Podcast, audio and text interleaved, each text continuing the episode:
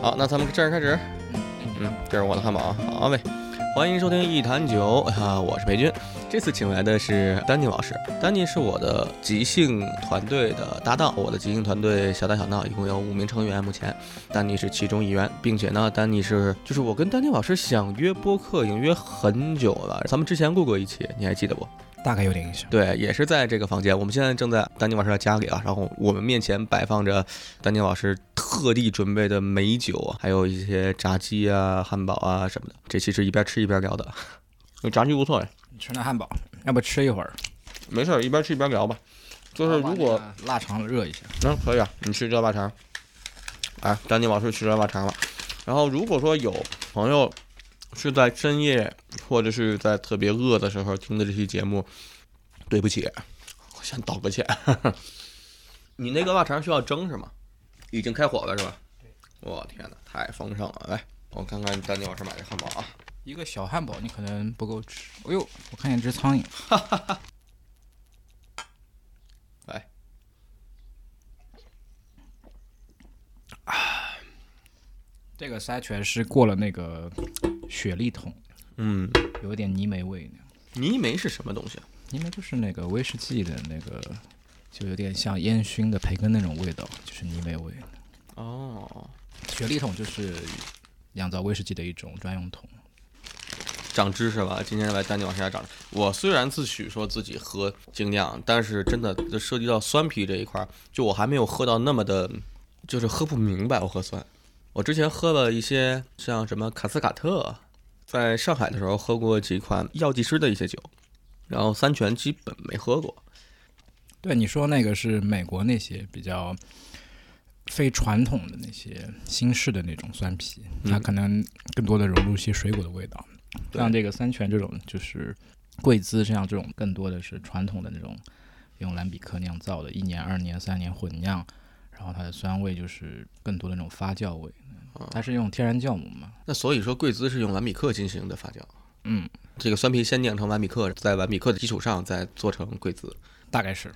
我也不是特别知道那个过程，但就是我就比较喜欢酸啤，因为你也知道平时不太喝啤酒。嗯，我因为就是喜欢这种发酵味儿，对，是有点臭臭的。咱俩有点臭味相投。我是最早好像听说过，也是蓝比克跟贵兹的关系，就好像有点像我的口味比较重吧，我经常爱喝世涛。世涛这种酒就是在波特的基础上再继续往下做了做。据说啊，好像以前听过这说法，我也没探究特别深。我就是一个纯粹的喝酒混子，就是各个东西都一知半解，然后喝觉得哎这味儿不错，哎我就够了。嗯，汉堡不错哎，汉堡虽然小，但是挺好吃的。嗯，这是谁家的？这个就是我家附近那。嗯，超市。我是之前喝酸啤，我在那酒吧，那酒吧里面它有那个。就是它有那个牛排串儿，就实际上就是小牛排，但是他把牛排呢切成一块一块串在串上，再抹上酱，抹上黑椒酱当串儿卖，也还行，不太贵。我记得好像八块钱一串还是多少钱一串，挺值的。吃那个牛排在那个精酿馆里，就发现喝酸啤最舒服，本身又是肉又是黑椒酱，我再喝那个石涛你就喝不下去了，太腻了。啊，没错，你喝酸的话就是很解。然后就，尤其那种很油腻的食物，你一喝酸啤下去就是就顺畅。那夏天适合喝酸啤，对，特热的时候来一杯，我操，就通透了。哎呀，感谢丹尼老师这个好酒好肉啊！而且我喜欢就是酸啤里面带点苦味那种更重一些。对，这款还行，这款就还是比较清爽。这款酒名字叫啥？叫三全什么来着？三全老贵兹泥煤版。它就是其实跟普通贵兹。多了一层工序，就是放在那个雪梨桶里面陈酿了一下，嗯，所以它度数会偏高一些。这一款你能看达到十点六度那样，对，一般的话可能就六点五到七了不得了。这个就可能不知道，可能威士忌桶里面的让你一过滤之后酒精度就更深了。嗯，丹尼老师，你可以你可以多撑一会儿，多说一会儿，我先吃东西。我是朋友们，现在是下午几点？现在下午两快三点了，是吧？嗯，我从早到中午一直没吃东西，贼饿。我也没吃，我在等这个迟到家伙。哈哈哈哈还我还行，我是不是跟你说两点多到？你你那天说是一点？哎呦，那天我还那天 那天啥时候不知道？哎，那那天我说一点，那天你怎么没来呀？你怎么没等我呀？你不也开会去吗？你这这不就是后来就是大家都有事儿啊，我这有个三明治还挺好吃。嗯，你那不错，没有你吃你的吧，我这个吃完了，吃完还挺挺香的。你吃这面这面包特别好吃，带无花果的。行，我先把这个顶饿的、顶饱的吃完，后面咱好好聊。今天约丹尼老师啊，首先不是聊酒的，哎，当然咱们后期可其实可以聊一期酒，或者就聊那个喝酒之后干那些逼事儿。哎，我能说那么多脏字儿吗？啊，当然，OK，我就到时候给你剪掉呗，你就喝完酒之后干那些逼事儿，嗯，没道理。好像剪呗，好像没剪。这一期主要跟丹尼老师聊什么呢？我们要聊一期血腥暴力作品对咱们成长中的影响吧。就咱们看过那些嗯啊、关于血腥啊、暴力啊，带一些情色成分的一些电影，主要来聊聊这个。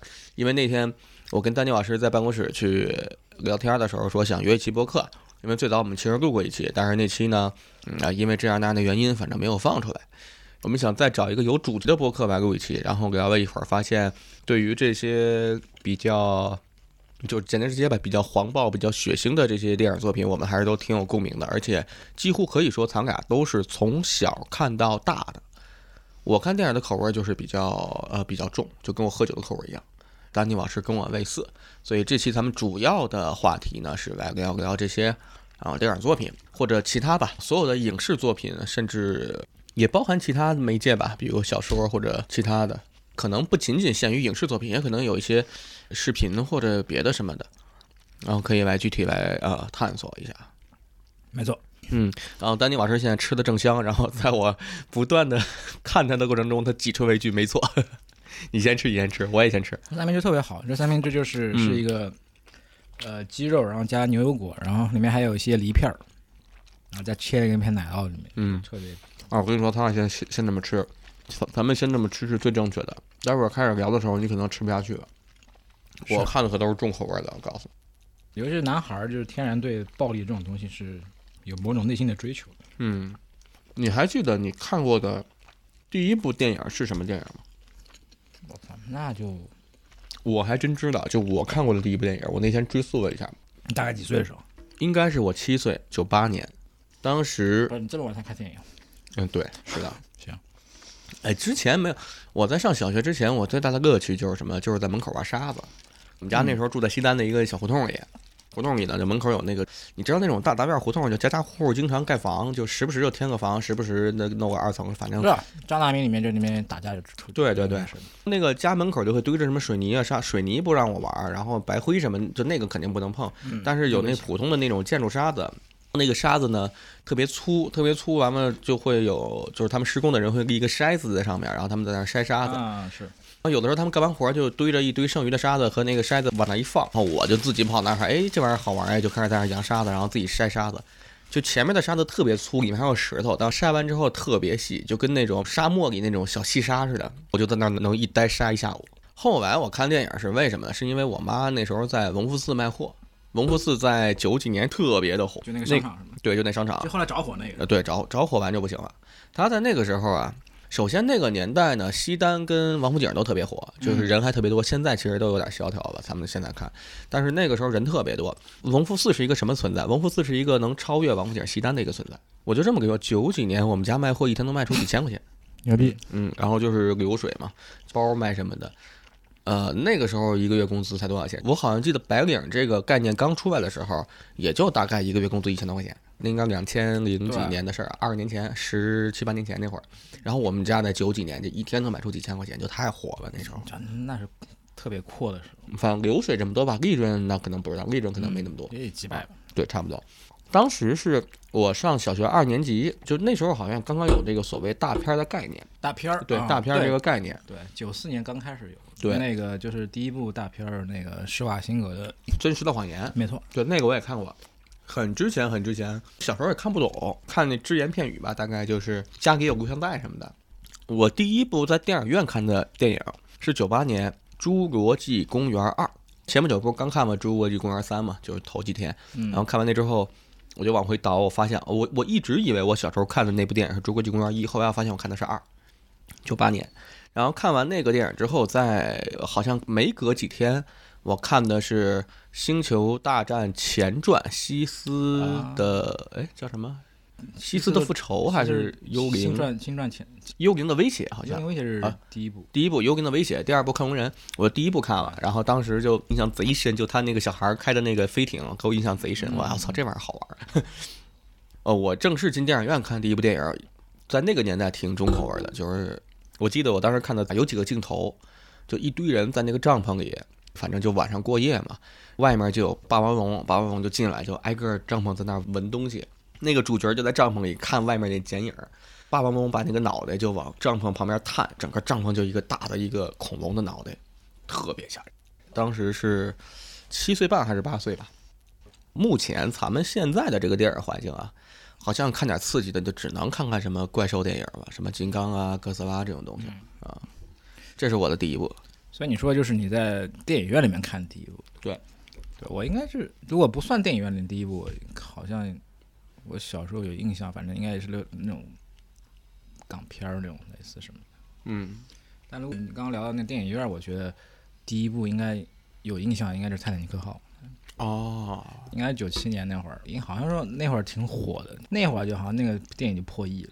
对对对，《泰坦尼克号》应该是在影史上。票房排第一排了很长很长时间，到后来什么时候才被《阿凡达》超过的，还是被什么超过的？啊，你想吧，那会儿九七年在中国做一个破亿的电影，那会儿一个月工资三百，嗯，那会儿平均吧那样对，还是大城市里面的。我记得就是我妈带我去看，她好像就是单位里面发票，那会儿营销就是什么类似于单位给你就那会儿团购概念给你推一波那样，我就跟着我妈去电影院看。我也不知道什么电影，就觉得挺刺激的。直到看到那个画画的时候，画画的时候，操！全场就是屏息，你知道那种，真他妈的那种，就是一根针掉地上都能听见那种，完全惊到了。而且你知道那个女主嘛，就那个凯特温斯莱特，我操，她那个身体是很丰满的。我那会儿也没什么审美，就是我操，我操，我就是那看到之后就想，就很震撼。那个时候你多大呀？十岁吧，也差不多到了三年级，没到完全解瘾，就是有朦胧的那种感觉。对，那会儿反正就是，然后它里面有好多那个，那会儿都没剪过嘛。你要换现在，肯定都他妈被剪掉了。现在剪了，现在剪了。然后就是那个老爷车里面那个手掌，记得这两个是最清楚的。我记得我当年看《泰坦尼克号》是什么？是老师给我们放的，也是二年级。我们那个时候上小学就是住宿，就是那种住宿学校，周一到周五住宿，六日接回来。在宿舍里有生活老师，生活老师每周四还是每周几？我记得会给我们做个活动日，就会要不然带我们玩游戏，要不然教我们跳舞。哎呀，丹尼老师一聊到这些剧情，感受到了某些悸动啊！倒酒的时候直接就喷薄而出。我我我也喝，我也喝一口。嗯，这个沫都非常好喝，我跟你说，怎么说的感觉 语境怪怪的？你拿点纸，拿点纸。又是这色儿挺香。当时呢，就是老师给我们放，因为这个电影最火。我当时啊，觉得这个老师还挺照顾我们的，就因为对作为小孩嘛，前面情情爱爱的那些东西，他们什么邂逅啊，什么就整个的过程，其实看了看不懂，看不懂。真看不懂，我那时候七八岁，一二年级，到了一个时候，那个老师突然说说，哎呀，你们看这个东西啊，也看的没什么意思，我直接给你们倒到后面沉船吧。当时还是录像机，直接点快进，进到沉船，你们看吧。中间一大段全跳过了，跳过的就是我很后来之后重新看泰坦尼克号的时候，才知道里面有这些东西，什么画画啊，什么这个那，就才有这些。我在前期相当一段时间，到初二才知道说。就好像才重新看了一遍《泰坦尼克号》，才发现哦，里面还有一些当年错过的东西。这是腊肉，好了。腊肠。腊肠，哎呦嘿，好，咱们汉堡吃完了。所以你那个，嗯，你说你十几岁之后就为了找回你当初的那，那你也不知道中间发生什么嘛？你就是我，我不知道，我我就是后来有个机会又重新看一遍。嗯啊，我是怎么回事啊？我不是后来的经历比较多嘛？踢足球那个时候，因为在球队我年纪最小。哦，我自己上体校，体校是一个什么状态呢？我们那个宿舍呀，练什么人都有，有三个练足球的，一个练乒乓球，一个练武术还是柔道什么玩意儿的。反正我们就是一堆人住在一起，都是各个项目。年龄呢，就有我当时二年级下半学期，然后他们有三年级的，有六年级，还有初一的，还有更小更小，比我还小，就完全没有什么共同语言，除了训练以外，大家也玩不到一块儿去。我岁数也小，那个时候我从小特别爱看书。哦，还不是当时，应该是后来。我去完深圳，再从深圳回来，我应该挺大的，我应该十几岁吧，十一岁还是十几岁，正好看到了一本《泰坦尼克号》原著，就是书。我把那个书看了一遍，情绪还是挺受触动的。当时也差不多是懵懵懂懂，有点那种爱情的观念了。看完那个书的时候说，哦，后来找了个机会又把电影重新看了一遍，才发现原来书里面的描写这镜头里都有。啊，这样，这么回事，有意思。我还以为你是道听途说，发现有一些精彩部分，然后你就想去弥补。一拍大腿，我他妈当年看沉船干嘛？他们老师干什么？不过说实话，就我发现我这个人当年的那个岁数，二年级的时候，就对那个沉船那堆小提琴乐手们啊，那个挺就当时是说不出道不明那种感觉。现在再看的话，我发现哦，好像那个时候对一些人性的东西或者什么的就已经有感受了。就是一个选择嘛，就是你知道你快死了，然后你就很酷的在那边用这种方式结束自己的生命，电影手法嘛，嗯，所以就是真实情况肯定跟这完全是不一样的。对。然后我还记得就是剪掉了一段船长，总船长他就用那个喇叭呼喊那些前面坐那些小船逃生出去的人先回来。第一波那个坐那个小船出去的人，不是就是那些一等舱什么的，他们很多人船挺空的，就没那么满，你可以再往里面再塞点人什么。船长就做那个举动，但大部分人都没有回应。后来我看过一点花絮，挺扯的，就是几年之后，电影院看完之后，我爸买了一套 VCD，你知道吗？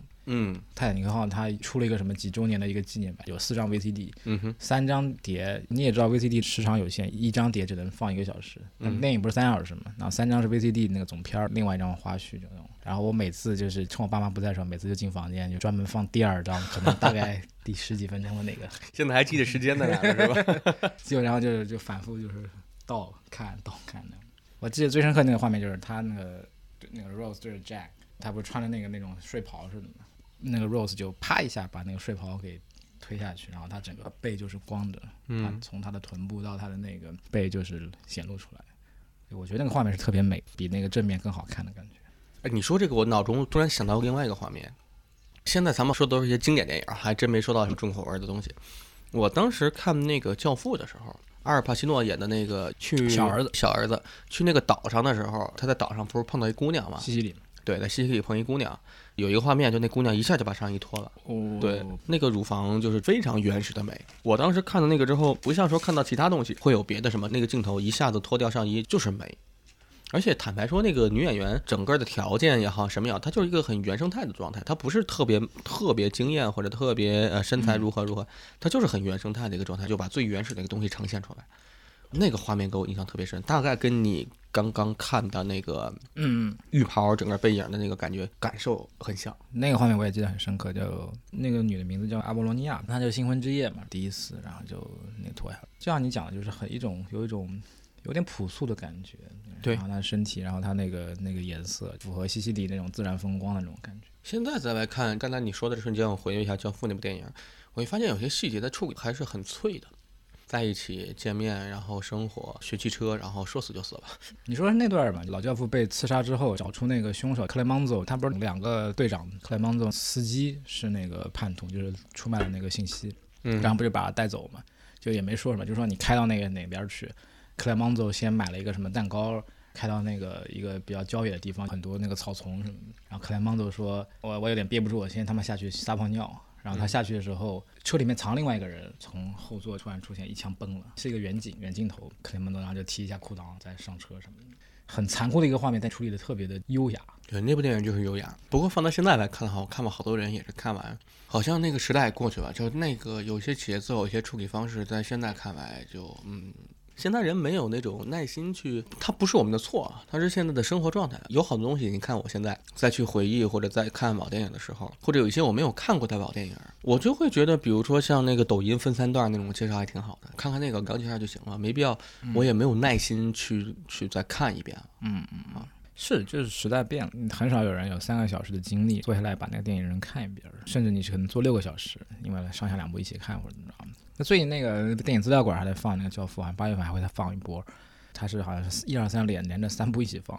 但那种电影就是它的每一个细节、每一个东西都是被精心的设计过的，它能呈现的质感可能是你看十遍都可能都会觉得还是每一次有收获。那你说那个，你看那种抖音，什么九分钟讲完一部大片儿那种，这东西就是我只能说很可惜吧。对，但有有些电影当然无所谓，你一分钟讲完，我觉得都都都行。教父这种就是，反正如果我觉得就是我的感觉是我每年都会想去看一遍这东西。对，一种是缅怀，一种是发现一些新的那个元素，因为它你每次重新看的话，你还会发现一些你年纪大上去，你看到一些更细腻的东西。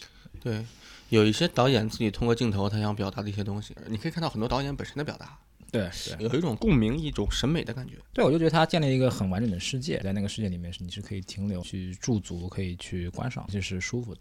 对，虽然它有很多暴力，有很多，但也很多美的成分，还有很多某种生活里面的一些秘密的东西。对，嗯，在里面有被体现到。刚才咱们说的是咱们第一部看的电影，在电影院看的电影。你有印象，在真正意义上自己看的第一部电影是什么？你可以在家看录像，或者通过什么别的方式看的电影。嗯，我应该是那个《黑客帝国》，租了 DVD 回家看，啊，有有被那个震慑到，就是《黑客帝国》第一部，可能上高中、初中，被那个世界观有点震慑到。在一个虚拟世界里面，还有一个这么宏大的世界，平行于真实世界的一个东西，然后你也分不清楚谁他妈是真的，谁他妈是假的。啊，包括那些特效就会也子弹时间，就是我第一次看到，我操，就是就是也是震惊嘛。我第一次看《黑客帝国》是在小学，当时学校有会老组织这种活动。我们当时看的是《黑客帝国三：矩阵革命》，最后一部完全看不懂，因为之前前面几部也没看过。对，挺跳的。对，然后我们那个老师带我们看的老师也在说说，哎，这放的是啥？看不懂。不知道为什么前面就穿梭进去了，后面就是一个那种开大电子章鱼的，呃，对对对，对地下水道似的那么一个地儿，然后西安。我后来看了好多解读，第十放映室央视的一个节目，那个节目还挺好，就详细介绍好多隐喻，比如说西安代表了什么，然后那个谁叫孟菲斯是什么，就就他用有好多隐喻，用了好多词，大概哦这么回事，这么回事，就是西方古典神话里面那些东西。我发现我第一部用 VCD 看的电影。好像是东成西就，好像是。就当时小时候看着真热闹，就很无厘头嘛，乱七八糟。国配还是港配？国配，就是那帮人就很热闹，就觉得就尤其我感觉里面骂人骂的很好玩，什么香蕉你个八个什么的。啊，对，那个就有一阵还成为流流行语啥的啊。对，在那个没有网络时代的时候，就是很多人就骂香蕉你爸了。那部反正就是很小，非常非常小，应该还是在上幼儿园的时候，能有印象以来的看的第一部电影。搁到屏幕上能插一个那那时候那个大的录像带，插一个那玩意儿的，就是《东成西就》。来喝一口。讲真，这个三三拳有被过誉那样。有点感觉，就是还不错，但是你说真那么好，可能我喝不出来吧。酒体的问题，一会儿给你开个康帝龙，康帝龙酒体会比这个更扎实。行，就当我有自主意识选择电影的时候，干我自己人生的第一份工作的时候，大量的看了很多惊悚片吧。我最早看那些电影，我可能还会害怕。会把自己带入进去，带入的特别深。更小的时候，呃，在体校的时候，宿舍楼下一小卖部，小卖部每天老放电影，看完一堆什么山村老师、香港鬼片。怎么说呢？就是有一种又怂又想看又害怕。然后当时给我留的阴影特别大，几乎到六年级，甚至到后来晚上不敢上厕所。而且有时候会幻想，那个时候的好多鬼片，它就是吓你一跳啊！前面没事没事，哎，一转过头，一个窗户，窗外面一张脸，一张特别可怕的脸，然后咵灯一黑，那脸就没了，就老用这种方式吓唬你。尤其我那个年纪也特别吃吓，就一看，我操，就吓一大跳，然后整个一个学期都能想那一个画面。每天晚上上着课，我就觉得窗户后面给突然啪出张脸，自己吓唬自己。这个是我到很后面很后面，我有一段时间刚开始创业那会儿，我晚上因为压力大嘛，晚上玩配音。配了一段乱七八糟东西之后，有一段时间我专门配鬼故事，也是音频的，怎么让自己声音变得吓人，然后怎么自己找音效，包括那种下雨的音效，包括那个突然鬼出来那个噔噔或者那个啪那个雷一打，然后自己的声音怎么突出，特别的用心的来设计，怎么能让这个声音能吓到听这段故事的人，我才从当初小时候看那种香港鬼片的恐惧情绪里走出来。你有什么看鬼片或者看什么的经历不？有有，我就那我看香港鬼片比较少，网络上有资那种资源下载之后，才大量看了一些鬼片儿，主要是以日本、韩国为主的。我比较喜欢看就是那咒怨那种，氛围比较好。比较粗浅的鬼片就是哔哩吧啦吓你，然后咒怨那种就是它整个氛围营营造的很好，你也不知道哪一刻它会有些什么事情发生，然后它那个音效是做的挺顶，对，尤其一和二都挺好，包括一些韩国的片儿也是。所以刚刚说的那种感觉就是又想看又不敢看，大半夜两三点坐在电脑前面看。总觉得后面有只手可能会摸向你，然后没事儿就操往往后面那个对，类似这样的。我刚刚摸了一下丹尼老师的后脑勺，对，但没反应。但我没有你像你这么大的一个敏感的反应，我我就知道这东西假。就是我虽然害怕，但是我上厕所还是我也自己上的。可能因为我当时年纪太小了，我到现在都记得有一个陈小春他们演的，大家都变成僵尸了，都在那啃人肉吃。啊，他们在个超市怎么样怎么过怎么走，我觉得那个就有点像我后来看的一些片子了，他就是很恶心，捧着个人的大腿，那个脚丫子就往在那啃。早其实那美式的比较恶心，驱魔人那种影史上比较有名的，七二年的，他就是人头可以这样一百八十度旋转，开始跟你吐绿舌头，反正挺无聊的，对。但后来像招魂就开始升级了，明显学习到日本那些日韩那种恐怖氛围。再配合美式的那种惊悚特效，挺好看的。对，美式的那种给我最深的鬼片儿啊，一些灵异的、你不可解释的。我觉得后来的那个，哎，那那玩意儿叫什么来着？就那种伪纪录片拍的那个啊，对，那种叫叫恐怖录像还是？都挺多的，叫啥？各种。第一部出来的那个，我觉得那个创意太棒了。做个伪纪录片，真的是引人入胜。其实整个过程没啥，就是跟你看现在好多户外直播，说到什么房子里探险什么的，其实啥也没有，就是给你塑造的特那啥。突然给你出个什么鬼怪，或者它已经不太像是鬼了，它是各种的都市怪谈那种什么就很怪诞的东西，蝙蝠人什么的。鬼片、恐怖片最重要的就是代入感，那种纪录片应该就是一个特别好的形式，让你觉得操，这东西太真了，就是你身边的一个事儿嘛，你就引进去。对，好像最早一部应该是《女巫布莱尔》那种，一个很低成本的那种伪纪录片。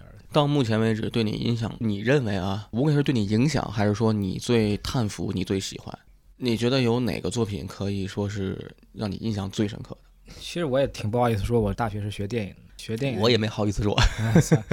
我有一个出发点，想去搞电影，看了两部电影。一个一个夏天的下午，我记得我没记错的话，也是从那个租碟地方租了两部电影，一个叫做《老男孩》，一个就是《杀死比尔》。租回家之后就连着看，应该是先放了《老男孩》，如果没记错的话。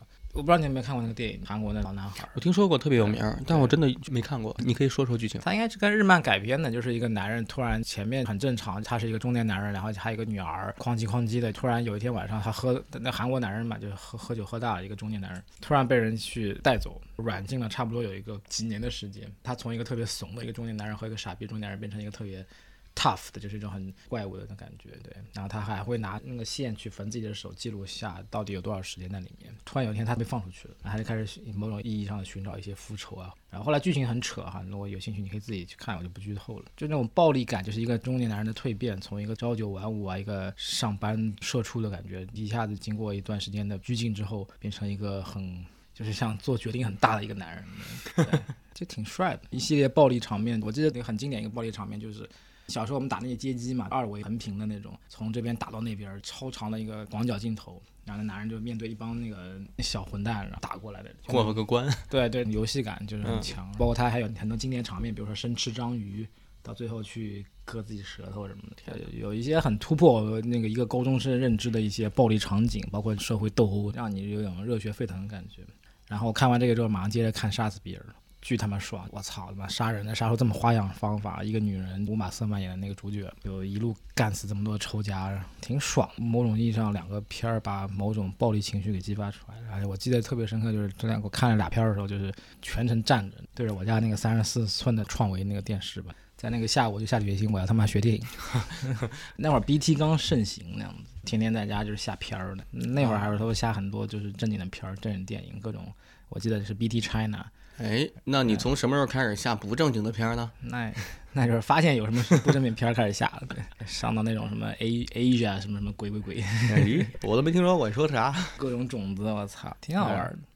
我印象深刻的是什么呢？我不踢球之后，我第一份工作是餐厅当服务员啊，第一个月干的是传菜员。哦，就是我们那个餐厅啊，是一个一层、二层是餐厅，是吃饭的地方，三层是厨房。它不像现在很多餐厅有一个那个给菜做的那种升降机，你可以直直接弄下来。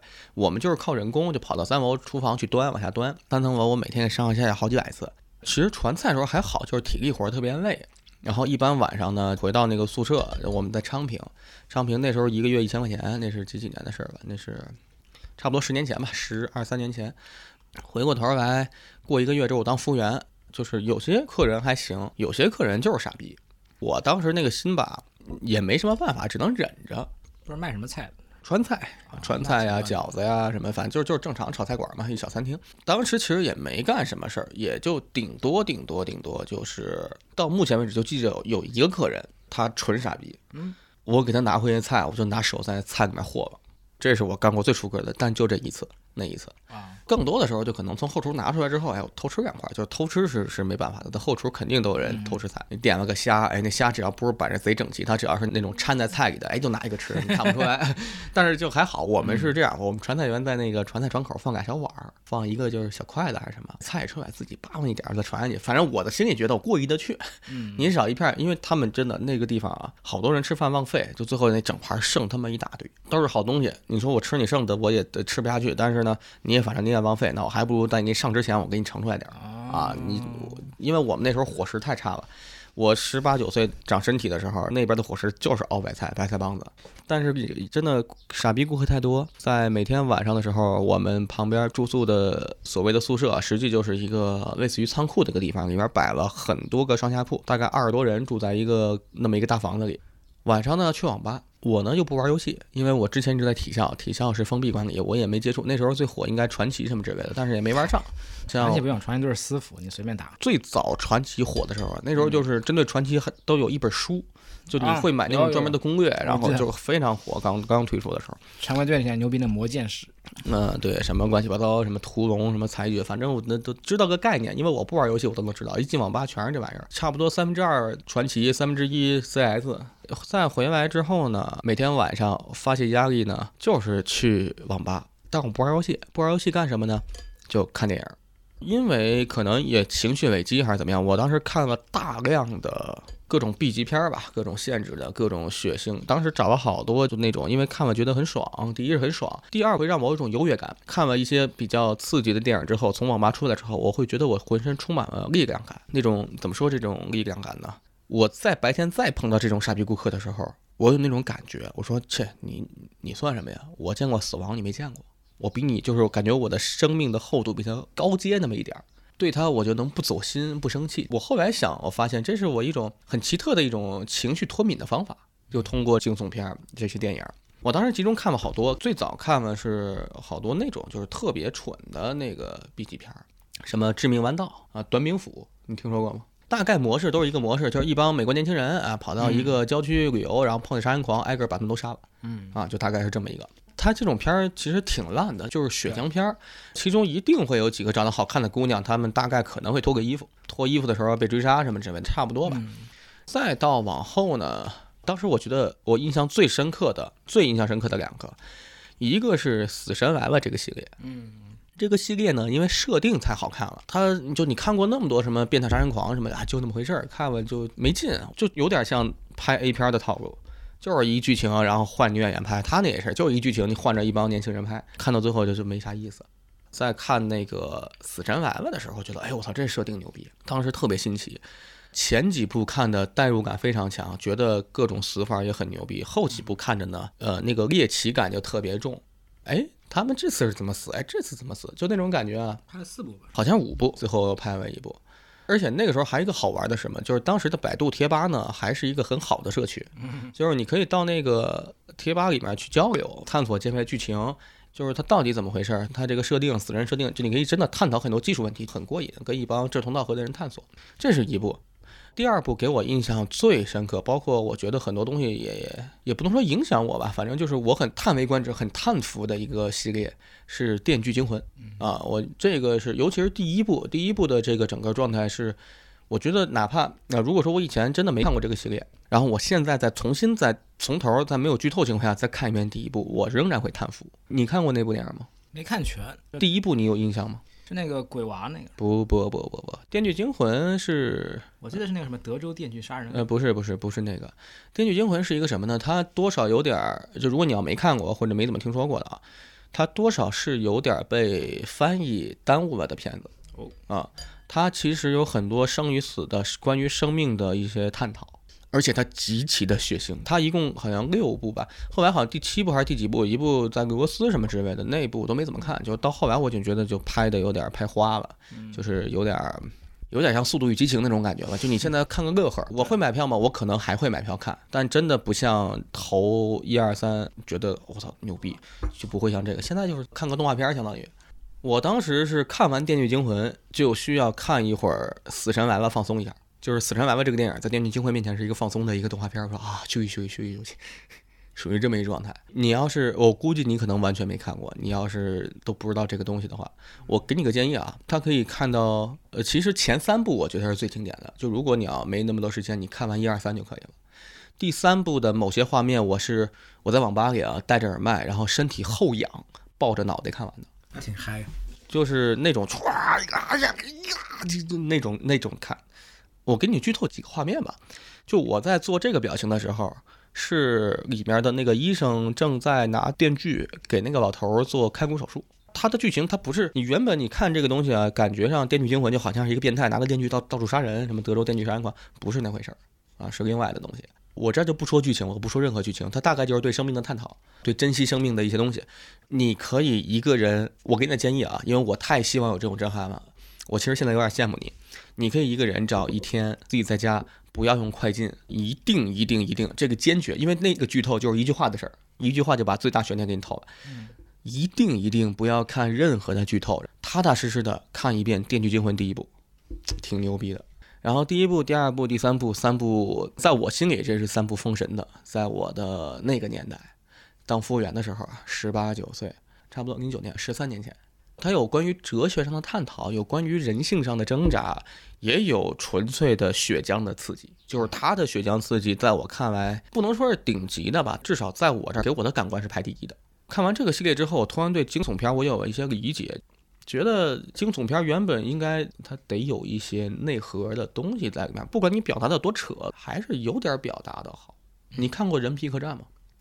《人皮客栈》他导演最后加了一句话，说是影片以真实世界背景为灵感吧拍的，好像是捷克啊，捷克斯洛伐克，一堆人捧着玩，然后那边就会有人引诱这些前去游玩的人，这些人呢会被抓走，在暗网上标出价格，大家竞拍去杀这些人，就是杀人游戏，大概这么一个剧情。有一些现在的我看来啊，就有些东西还是比较初级，就是好人变坏，坏人变好，坏人实际没那么坏，好人实际上不是他们什么东西，就反正大概一个反转嘛。他的第二部的最后的一个镜头，当时的我是看了很久，就是到最后最后，这个女的那个主角从那个地方逃出来，把当初引诱他们被抓到这个组织的另外一个女的，一个女模特还是一个什么碰到他了，一刀把那个女的脑袋给砍掉了。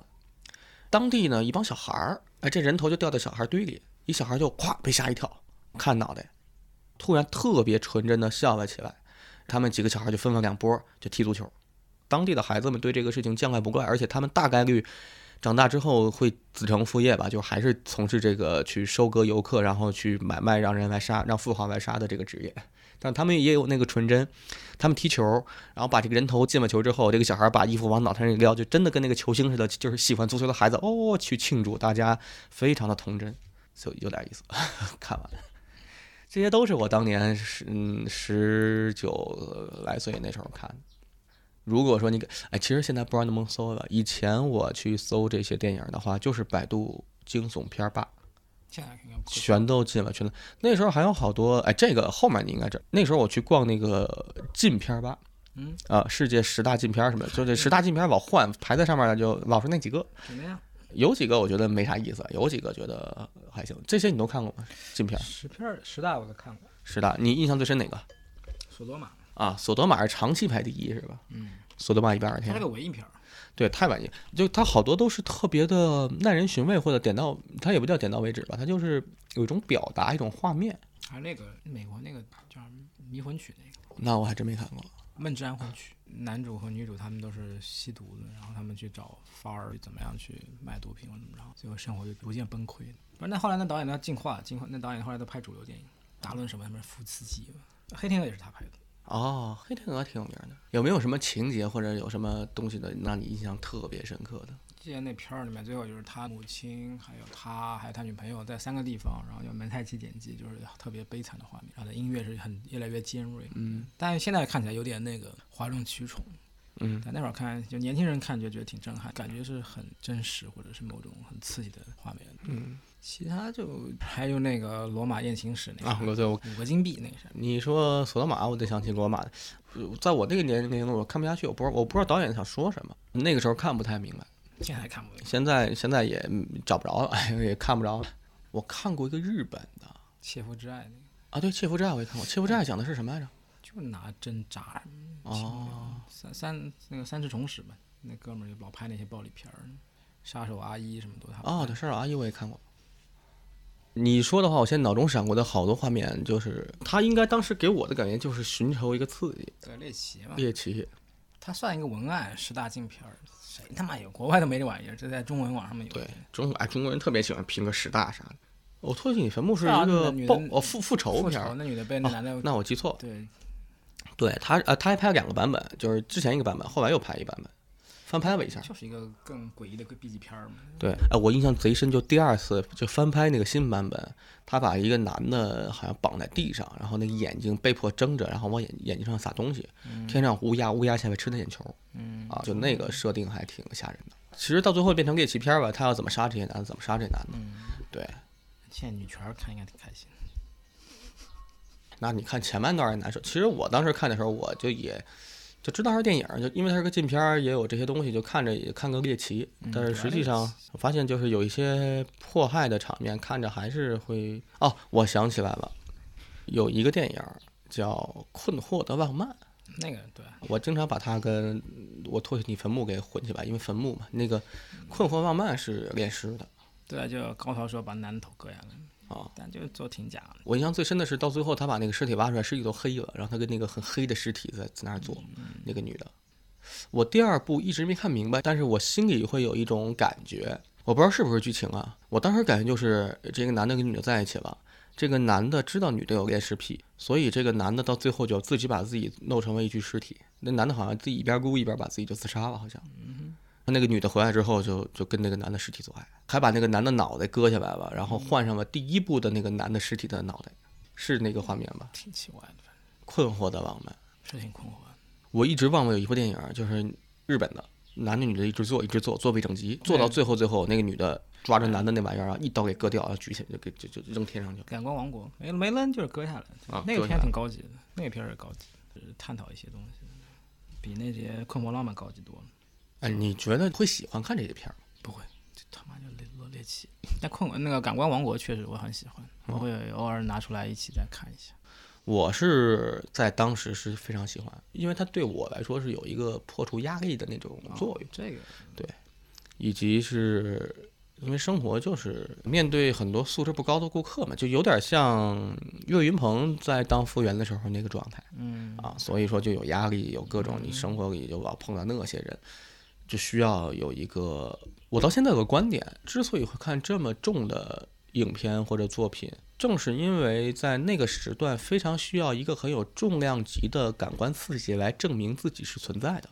就是我看了这些东西，我没有经历这些东西，但好像死亡或者是各种猎奇状态下的那种人类极端情感，在我这里得到了累积。你把它当纪录片看，呃，我当的是一个大情绪刺激，然后这个大情绪的刺激积累成了很多比较复杂的思想的沉淀，它就沉淀在了我的身体里，让我感觉自己更加的存在着。当时的时候需要这么一个心理需要，嗯嗯，那确实符合你当时的心境。对，可能对我来说就是猎奇，然后我就看完就算了，就没有太多价值呢。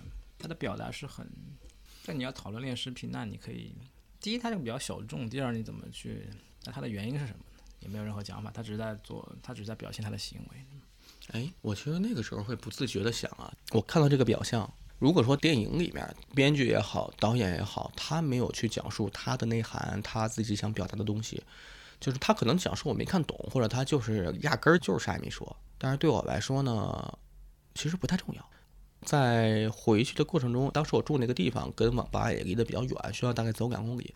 我会在走的过程中自己去揣摩或者自己分析说为什么，然后我会给出一个让我自己自洽的思索，我自己自洽了就行了。我还真不太管，真不太管他到底这个导演他是怎么回事儿。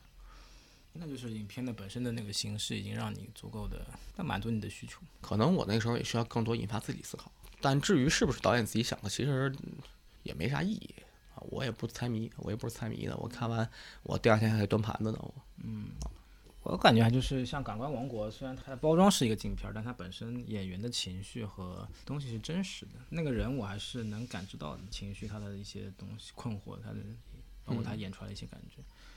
困惑浪漫中，就是或者类似其他一些某些镜片，就是木偶，而且是一个没有情绪的木偶，在那边满足导演的某种，就没那么有趣。困惑浪漫，反而我这边会认为，就像你刚才问的说，为什么他会得到这样的，我可能就会有一些心理分析的想法，就我给一个答案，我为啥？哦，OK，那你还得自己去填。OK，就是就有点导演或者这个作品给我个引子，里面的一些思考就已经不关他事儿了。我当时也是想了一些，就比如说是绝对的安全感与控制欲。就有些人会缺这种绝对的安全感与控制欲，因为当时我也看小说嘛，看完了《金庸全集》，看《神雕侠侣》的时候，他不也是古墓派嘛？然后我也会想说，如果这个古墓派里面就没有小龙女，他就是，对。后来还看那个《盗墓笔记》，《盗墓笔记》，然后《鬼吹灯》盗墓的，说哎，如果一个人就是很孤僻、很自卑，就跟当时我的状态很像的人，他盗墓，但他也不盗，他这个墓穴也挺好，他也不偷，他也不开人棺材，他就在棺材旁边放一小床，每天晚上跟回家似的在那儿躺着睡觉。一个极其恐怖的地方，但只要他能心安，那对他来说就是个最安心的地方。然后我在后来看《困惑妈妈》的时候，觉得哦，那这种恋尸行为，那是不是也是绝对的安全感跟控制欲？他有一个很恐怖的东西，但是确实给了某些心理有些问题的人的那种极大的内心满足。他能完成他的这个，他甚至就他能依偎在那个尸体上，他在尸体上找到了温暖。嗯，啊，这是我当时的一些想法。其实跟那个。我不知道算不算导演想拍的还是什么的吧，反正就是会一边走一边琢磨，在那个时候。嗯，那我可能会比较好奇，就是他怎么丧失这些安天然的安全感。我不太清楚你小时候的经历啊，我小时候是一个什么状态呢？就是家里因为我单亲啊，我跟我妈。呃，我几乎是被我妈，就是我妈的控制欲很强。在我小的时候，我也说不上来。我觉得应该，就是我妈会说一些什么同舟共济呀，一些什么的。就比如我，我爸是个傻逼，我爸，我爸是混蛋。嗯，就是有塑造一种特别有点狂躁的怨气的那种感觉啊，又狂躁又有怨。然后我在外面踢足球，好像就是其实不是我要踢，而是为了他。要实现他的感觉，他说：“哎，我一个人带孩子也把你带出出息吧，就是我有出息是他的成绩，以及我一定要感谢与反哺他，我对这个家庭我的责任感。然后我在外呢，我一个人在北京、在深圳、在杭州、在海南，我踢的这几个地方的球，我面对的整个外部世界，对当时我只有几岁，是十几岁的那个小孩的状态，是非常的未知和可怕的。”我当时的感觉就是，好像就从心理学上来讲，我当时看《哈利波特》那本书，我觉得《哈利波特》的最初的那个状态就是我，就是四周外部一切都是那个呃很不好的。他住的他姨妈家嘛，然后后来他去了魔法学校，他可能啊碰到好多奇遇，才发现自己有一个可以拥有一个更大的广阔的世界，但是更大广阔世界也有一个大的黑暗笼罩的，就是伏地魔这么一个大的有宿命感的宿敌。我当时踢足球的感觉也是，我到外部啊，觉得好像很那啥，但是我的年纪最小，我受欺负、受霸凌，完了呢，踢足球这个事儿能不能踢成功，也不太。当时看着所谓球员的高工资、国家队的那个什么代言，就你往盯着那个事儿，但是自己水平他是他的，尤其那个时候还是很难的一件事情。那时候大环境也差，也就是很差。我之前在另外一期博客跟我一个也是在从小踢足球的朋友聊过，那个时候的足校就是大环境那时候很差。在这种情况下的那种无助感，没有人给你安全感，没有稳定感，没有安全感，四周一切都是未知，觉得自己怎么怎么都不行，而且就算自己可以的话，因为一些物理状态，年龄没有同学大，状态心智也其实不太成熟，就引发了很多，就是又骄傲，就你们都是傻逼，又自卑，就是啊你们都太棒了，我什么都不成。有很多这样的，可能更细节，还有更丰富的，咱们点到为止。那在这种状态下，我多少能理解一些极端情绪。我在看了很多作品之后，我能理解很多极端情绪。国内也好，还有之前最出名的那个日本秋叶原，有一个当街无差别杀人，就一个人拿着刀到处砍吧，反正差不多吧。首先，这个行为咱们现在知道是他又是恶劣，又是懦夫，又是怎么样，他就只能是当街惯杀人，他是一个情绪失控，就他不算一个，我觉得不算一个合格的人，就这个凶手不算合格的人。但是在某种程度上，他的那个极端情绪，我多少能共鸣感知到，能共情一点点他为什么，以及那一刻的他的歇斯底里的绝望与发泄。我甚至想，如果当时没有这些作品的帮助，那我的这些压力该如何排除？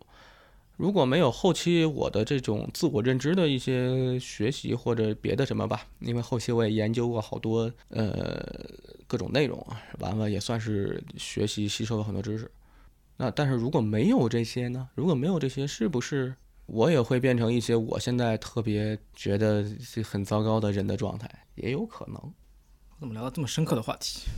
聊哪算哪嘛，咱们也没大纲。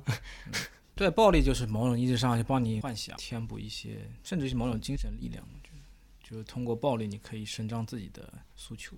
你觉得你现在就其实我想听你多说点什么？你有没有什么想表达这么任意的东西？随便就咱不设限，就随意有什么。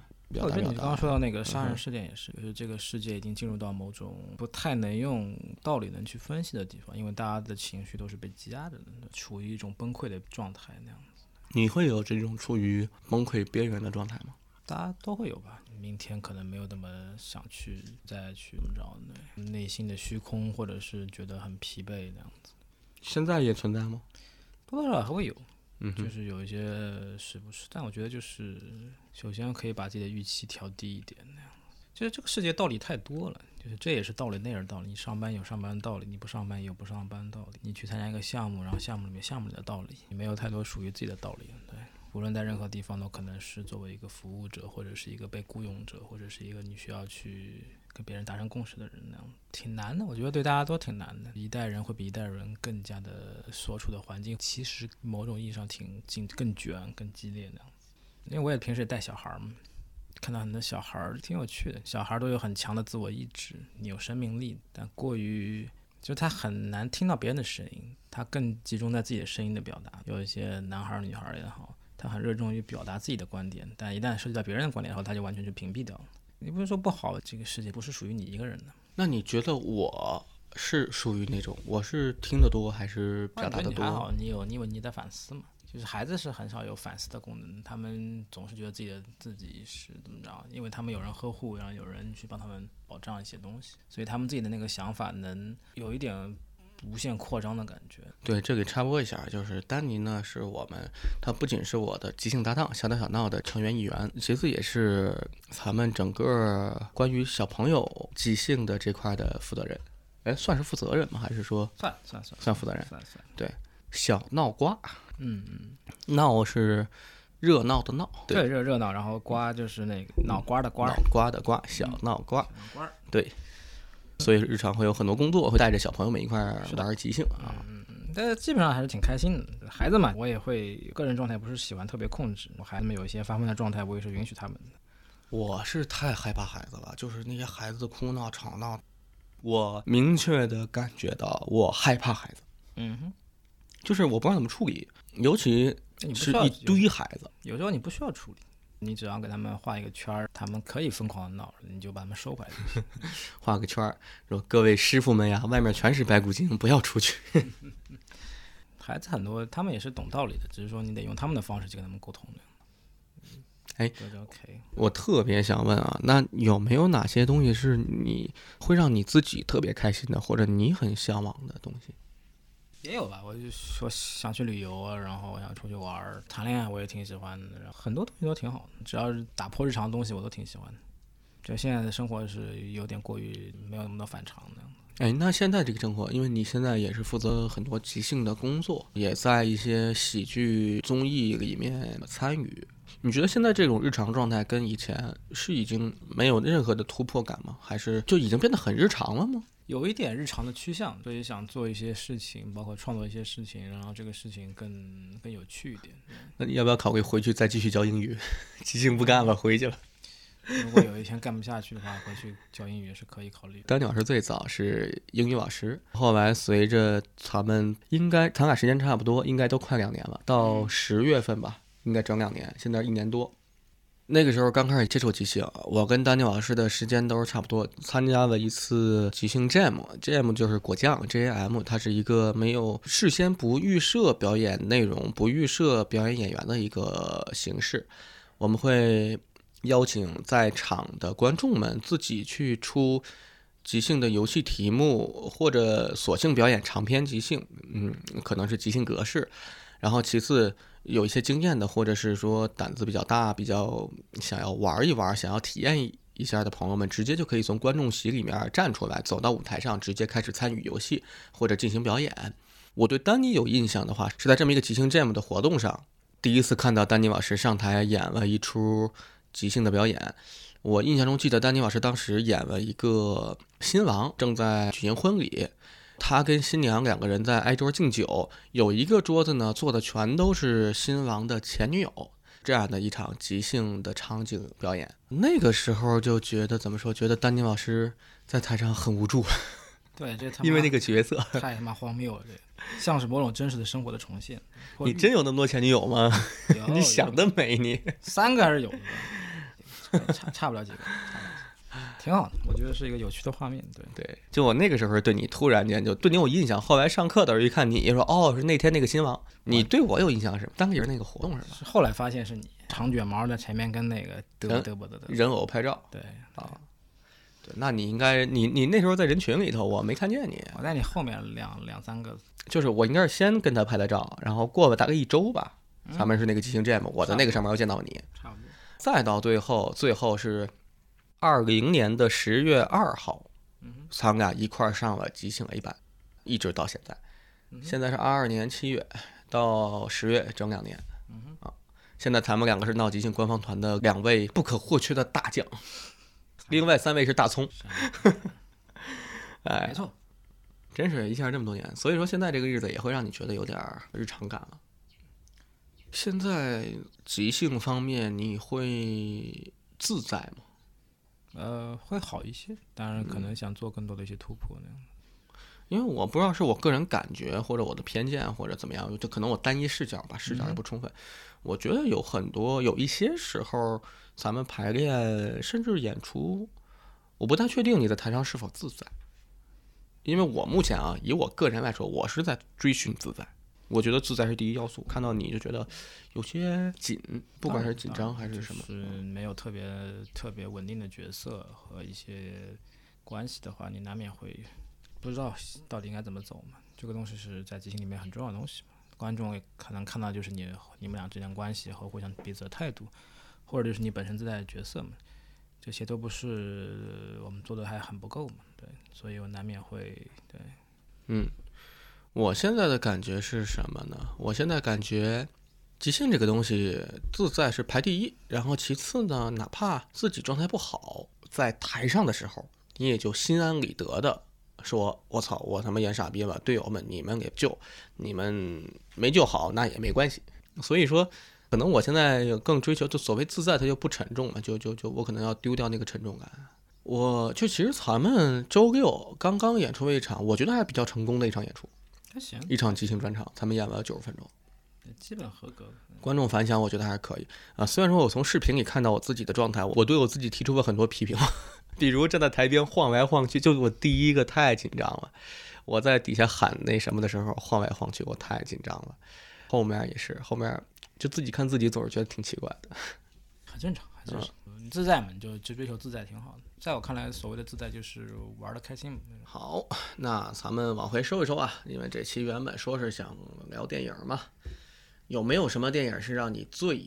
哦，这个转折真的是不是特别顺滑？就是到目前为止，有没有哪部电影是让你觉得抛掉所有限制，不管是什么暴力或者其他什么不限题材，有哪部电影或者什么作品对你影响最大的？教父吧，包括那个《阿飞正传》类似，能看到导演自我表达和高级的平衡感，就是我能得到我想得到的一切，在里面呢能感受到很多东西。哎，你现在看电影，你会因为你学电影的嘛，你会用一些很专业眼光来评判、来去分析会，我我可以这么做，但我觉得没有必要，嗯，就挺累的。那会在事后分析吗？如果这个电影值得分析的话，会分析，但很多电影就那样，对，主要是电影语言、电影那些它那些所谓的语法、光影啊、叙事啊、角色啊，其实没什么差别。包括很多东西跟集锦也是相通的，就是那些关系是不是扎实啊，那些角色是不是出色啊，那些叙事啊是不是让人明白啊，类似。然后在细节的话，就那些光、那些美术，包括色调什么都可以。就也是会看很多细节，会分析。对对，你愿意看的话，愿意抓的话，当然很多细节。哎，那所以说你看电影，一方面看的是电影，还一方面看的是导演。当然，导演就是整个技术上的，从导演到剪辑到摄影都可以。那就很深刻、很专业了。这还好吧？我现在看电影真的就是看无脑大片儿，就是哥斯拉、金刚、金刚大战哥斯拉。有些电影就是导演就是叙事很一般，但他的摄影很牛逼。比如说导有些就剪辑挺好的。我后来发现，一个是耐心问题，一个是时间吧，就可能生活中的中东西太多，对我而言变成放松了。我那个消遣的需求更大。对，可能我更喜欢一些有味道的电影嘛，你需要多多品几次。我到目前为止，给我影响最大，或者我觉得很很好的，对我的感触很深的，呃，是一部叫应该是一二年。在国内应该是一三年上映的，我记得我应该一三年的前上半年吧看过的《云图》，有点复杂，但还行。你看过《云图》这部电影吗？野心太大了，所以很多事情没讲通。对我而言，《云图》这部电影，它的形式和内容都是特别能打动我的那种所谓的反情节电影或者小情节结构，不好说啊，是因为这种结构给了它一种高级感，还是说它真的很……我不知道为什么，我特别喜欢这种叙事方式、叙事手法。同时展开这一系列的，更像是有更高维度的上帝视角在看一系列故事。我在集中看那些惊悚片、B 级片或者一级禁片的时候，那个时候网络还没现在这么多的限制。嗯，当时正好是美国阿富汗战争，因为九幺幺也过去没多久，我当时看了也不能说大量吧，反正看了一定部分的真实视频，给我印象特别深刻的。